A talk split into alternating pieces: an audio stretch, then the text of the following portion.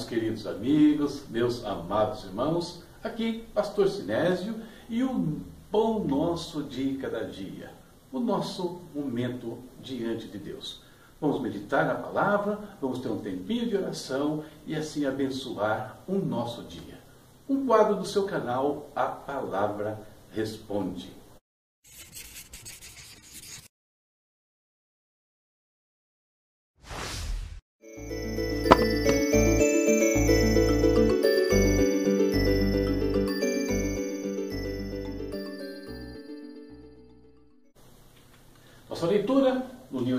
Deuteronômio já percorreu nove capítulos, hoje os capítulos 10, 11 e 12. E esses capítulos têm um tema muito importante para a gente meditar, para a gente refletir, antes e depois. Como assim antes e depois? Vamos falar. O texto que eu separei é esse, Deuteronômio 11, versículos 10 até o 12. A terra da qual vocês vão tomar posse não é como a terra do Egito, de onde vocês vieram e onde plantavam as sementes e tinham que fazer irrigação a pé, como numa horta. Mas a terra em que vocês, atravessando o Jordão, vão entrar para dela tomar posse é terra de montes e vales, que bebe chuva do céu. É uma terra da qual é uma terra da qual o Senhor, o seu Deus, cuida. Os olhos do Senhor, do seu Deus, estão continuamente sobre ela, do início até o fim do ano. Esse texto já nos dá pistas enormes, né? Porque o título da reflexão, antes e depois. Israel, enquanto esteve no Egito, teve um tipo de vida e teria outro tipo completamente diferente depois, quando entrasse em Canaã. O Senhor compara a vida deles, antes, né, com a vida de um agricultor que está trabalhando numa terra com escassez de água, onde ele depende de esforço, de irrigar, né, de trabalhar muito para ter resultados pequenos. O depois da vida deles seria completamente diferente. Eles não dependeriam mais de uma irrigação. O Senhor promete que derramaria sobre a terra a chuva no tempo certo, daria prosperidade para eles ali, quando eles estivessem em Canaã e debaixo da palavra do Senhor. Eles teriam trabalhar na terra prometida? Óbvio. Porém, as bênçãos de Deus, resultado da obediência deles aos mandamentos do Pai, né, proporcionaria uma vida mais sossegada, uma vida próspera a toda a nação israelita. Nós podemos comparar, queridos, esse antes e depois de Israel, né, ali no deserto, com a nossa vida antes e depois de Cristo, com o que acontece com aqueles que entregam as suas vidas nas mãos do Senhor Jesus. Antes de Cristo, a verdade é que nós dependemos de esforço próprio. É como aquele regador, né, aquele agricultor, perdão, que nós vimos aí no texto. Esforço próprio, árduo, trabalho difícil para obter os seus resultados. Antes de Jesus, queira ou não, por mais que o homem negue, todos estávamos, ou estão ainda alguns, né, sob a escravidão do pecado. E nessas condições, os seus resultados são limitados que por mais que eles consigam alguma coisa, por mais que eles prosperem na sua vida, os bens desse mundo nunca poderão preencher o coração do homem verdadeiramente.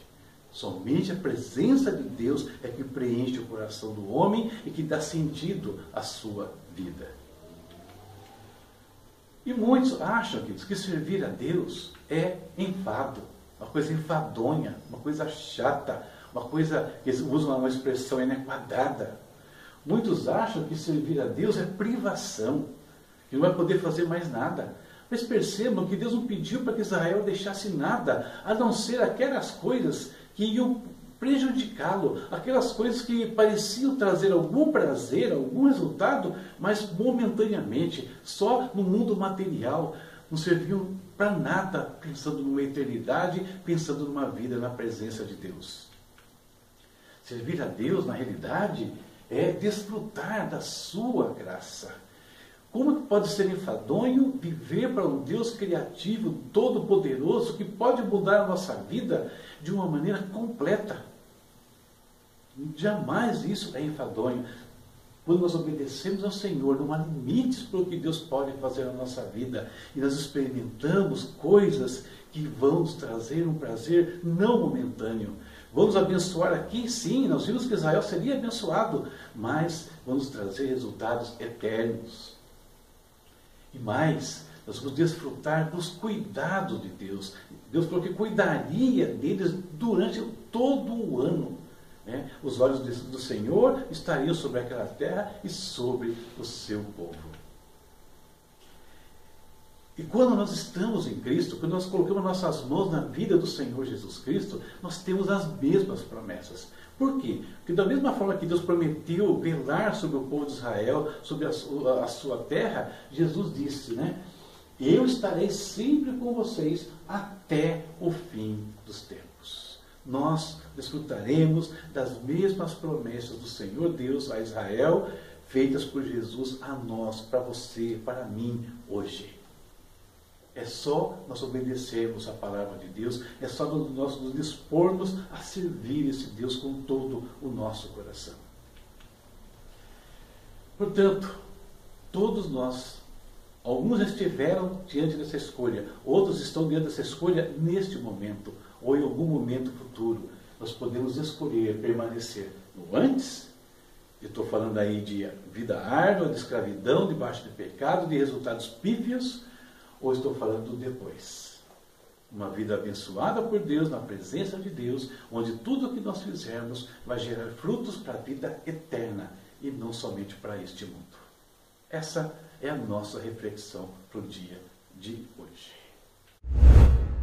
Chegamos ao momento da nossa oração. Vamos falar com o Pai. Querido Deus, muito obrigado, Pai, por esse dia. Muito obrigado, Deus, porque mais uma vez o Senhor nos sustentou, nos guardou, nos protegeu durante esta noite. Obrigado pela vida, pela proteção, pela provisão, enfim, Deus, pelos cuidados que o Senhor tem sobre nós, como nós vimos na meditação de hoje. Os seus olhos estão continuamente sobre a vida dos teus filhos, sobre as suas atividades, abençoando, prosperando, livrando, Senhor, do mal e de armadilhas, meu Pai. Nós te louvamos e te agradecemos por isso, Senhor. Pai, hoje nós queremos realmente pedir que o Senhor nos ajude a ver o quão precioso é te servir. Deus, aqueles que estão servindo a Ti, Pai, que o Senhor os renove, que em momento algum eles pensem que o antes, Pai, era melhor do que o que o Senhor tem feito hoje. Que eles percebam os resultados da vida hoje, Pai, como isso vai refletir para a eternidade. Não permita que eles sejam enganados por Satanás, não sejam pressionados pelas circunstâncias, pelas filosofias e pensamentos deste mundo, meu Senhor. Meu Deus, também oro por aqueles que nos assistem aqui, mas que nunca tomaram a decisão de mudar a sua vida, de colocar a sua vida nas mãos do Senhor Jesus. Ajuda-os também a entender, Pai, que servir a Ti é a maior aventura que o ser humano pode desfrutar neste mundo que servir a Ti, Deus, é segurança, não aqui somente, mas segurança para a eternidade. Te agradeço, Deus, pelo privilégio que já temos de Te conhecer e que nós possamos, como estou fazendo aqui, repartir isso com muitos, ó Deus. Mostrar a eles que, o quanto que o Senhor ama, o quanto o Senhor zela por aqueles que te servem e obedecem a Tua palavra. Muito obrigado por tudo, Senhor.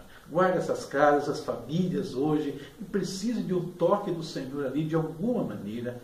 Supra as necessidades deles em glória, meu Senhor. É isso que eu te peço. Em nome de Jesus. Amém. Amém. Deus abençoe a todos vocês e tenham um ótimo dia na presença do Pai.